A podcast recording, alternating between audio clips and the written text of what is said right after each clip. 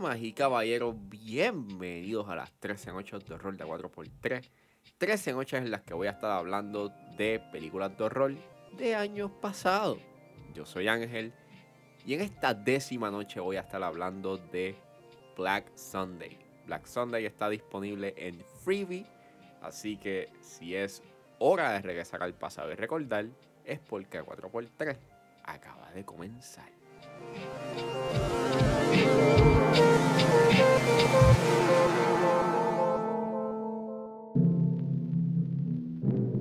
Horror. Anguish. And terror are powerful words. But more than words, the chill language of living images shows that the mask of Satan is a picture of unparalleled emotion. It holds a tale of a strange, dark fascination set in a spine-chilling atmosphere of fear. Black Sunday o The Mask of the Devil es una película dirigida por Mario Baba y es escrita por Baba, Ennio De Cochini, Mario Serandrey, Marcelo Cosia, que no tiene crédito, al igual que Dino De Palma, y los diálogos en inglés fueron escritos por George Higgins y está basado en el cuento V de Nikolai Gogol. El elenco lo compone Barbara Steele, John Richardson, que en paz descanse, Andrea Cecchi, que en paz descanse, Arturo Dominici, que en paz descanse, Enrico Olivieri, Ivo Garrani, que en paz descanse, y Black Sunday es una película que trata sobre una bruja vengativa y sus sirvientes que regresan de la muerte y comienzan una sangrienta campaña para poseer el cuerpo de una de sus descendientes. Este básicamente fue el debut oficial de Mario Baba. Antes de hacer esta película, Mario Baba eh, había hecho otras películas, pero él no había recibido como que el crédito per se. Pues además de Mario Baba ser un director y escritor, también fue conocido por eh, ser un artista de efectos especiales y ser un cinematógrafo. Y él es considerado el maestro del horror italiano. Y básicamente es responsable de un género o un subgénero del horror mayormente en Italia, llamado El Yalo. Y nada, Black Sunday este, es una película que en su momento tuvo su dosis de controversia eh, debido al contenido violento y sexual. Conste, no es una película explícitamente sexual, pero para las cosas que se ven en esta película, en su momento sí fueron pues bastante controversiales. Eh, interesante esa perspectiva you know, de lo que se consideraba explícito en esa época eh, a lo que consideramos explícito en, eh, en, la actualidad. En Estados Unidos fue editada por el contenido, eh, mientras que el Reino Unido pues, fue censurada hasta el 1968 y cuando salió pues estuvo bajo el nombre de Revenge of the Vampire. Esta es la primera vez que yo veo una película de Mario Baba. Este, yo no he visto nada de él. No he visto tampoco ninguna película Yalo. Y mi intención es pues, querer ver una película Yalo. Tenía que ver algo de Mario Baba So, qué mejor que ver su debut oficial directorial. Y mano, esta película está bien buena. Este, mayormente, o por lo menos el highlight de esta película está en la atmósfera tétrica que tiene desde el minuto uno. Es una película bien hermosa, you a nivel visual. El diseño de producción es impecable. Y mano, el elemento gótico que emana esta película es. Es brutal. Like, en verdad, lo más que me gusta de esta película es eso, es su atmósfera siniestra, tan encantada. Es un deleite, you know, cómo lentamente se va poniendo más bizarro y más tétrico. Y, repito, tiene que ver mucho por la fotografía y por el diseño de producción. Y like, los sets que se dan aquí emanan ese aspecto bien encantado y tan tétrico. Y están tan bien construidos como que tienen muchos detalles y, en las escenas que acontecen pues en el castillo tú puedes ver, you know, los emblemas y se sienten que es como que un lugar que existe. Claro está, eh, esas escenas en el castillo en parte las grabaron en una locación, las grabaron este, en el Castle Massimo en Arsoli, en Italia. Pero, mano, aún así hay unos momentos que claramente se nota de que pues sí la grabaron en un set. Construyeron básicamente como que una habitación del castillo.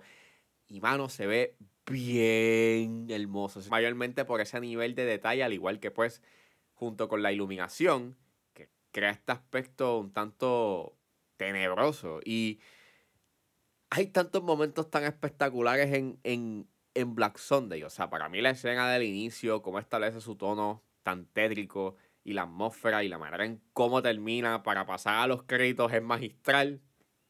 Quisiera darle spoilers, sí, claro, esta película ya lleva 63 años en salir y pudiese hablar a más a fondo de esta película, pero quisiera que la vean igual que yo. Si ustedes no han visto Black Sunday, pues quisiera que tengan, tengan la misma experiencia que yo tuve en que yo no sabía nada de su inicio, yo no sabía muchos de los detalles que acontecen, you know, eh, en su narrativa y a nivel técnico, que pues cuando lo vi, en verdad me sorprendieron bastante.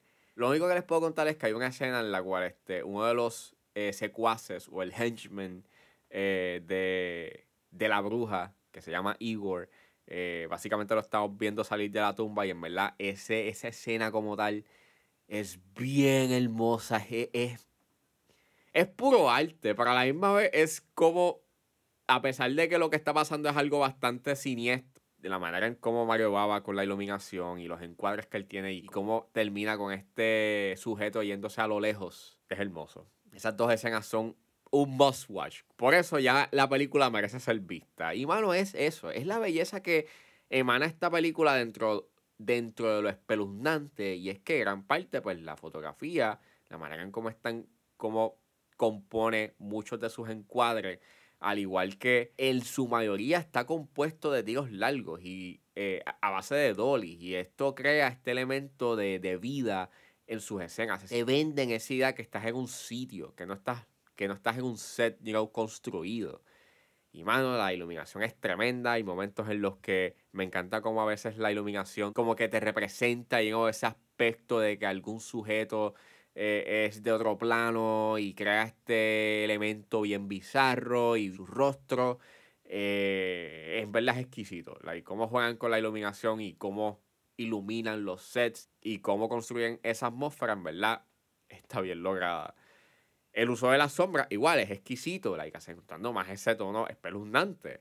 Y en términos de el elenco, para mí quien se destaca es Barbara Steele. Este, su rango actoral es sumamente chévere y aunque los demás hacen un buen trabajo, el problema está en que esta película está doblada al inglés. Este, so, la versión que está en Freebie está doblada al inglés. So, maybe el por qué yo tenga como que una reacción un tanto como que hicieron un buen trabajo, pero eso es lo que puedo decir. Hicieron un buen trabajo, pues creo que tiene que ver mucho por el dubbing, porque hay a veces en donde pienso que las voces este, no encajan del todo con los personajes, pienso que merecían como que necesitaban una voz un tanto más aguda, eh, algunas voces son como que no encajan del todo con los personajes o como maybe sonarían.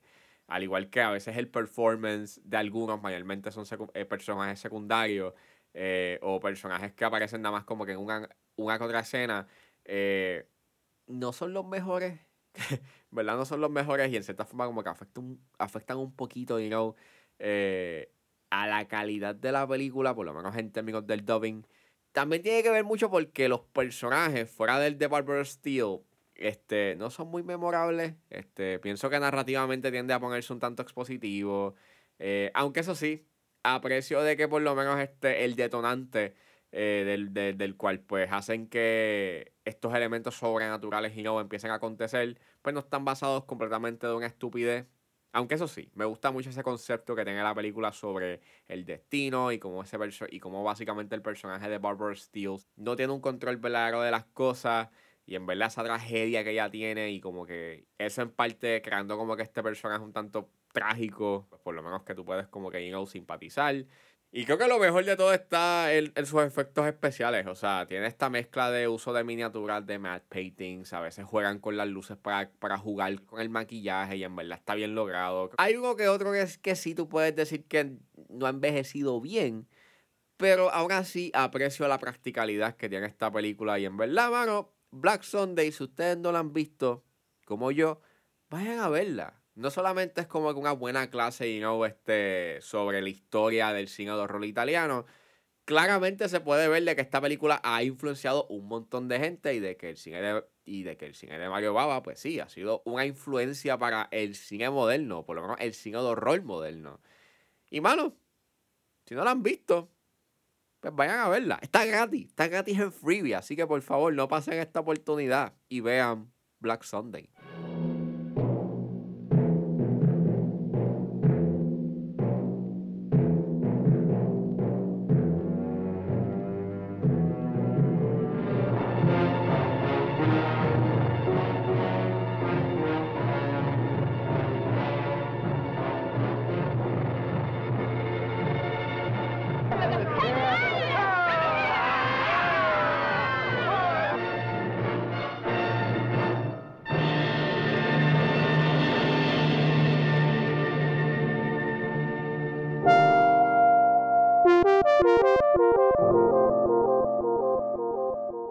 Eso fue todo en este episodio de A4x3. Espero que les haya gustado.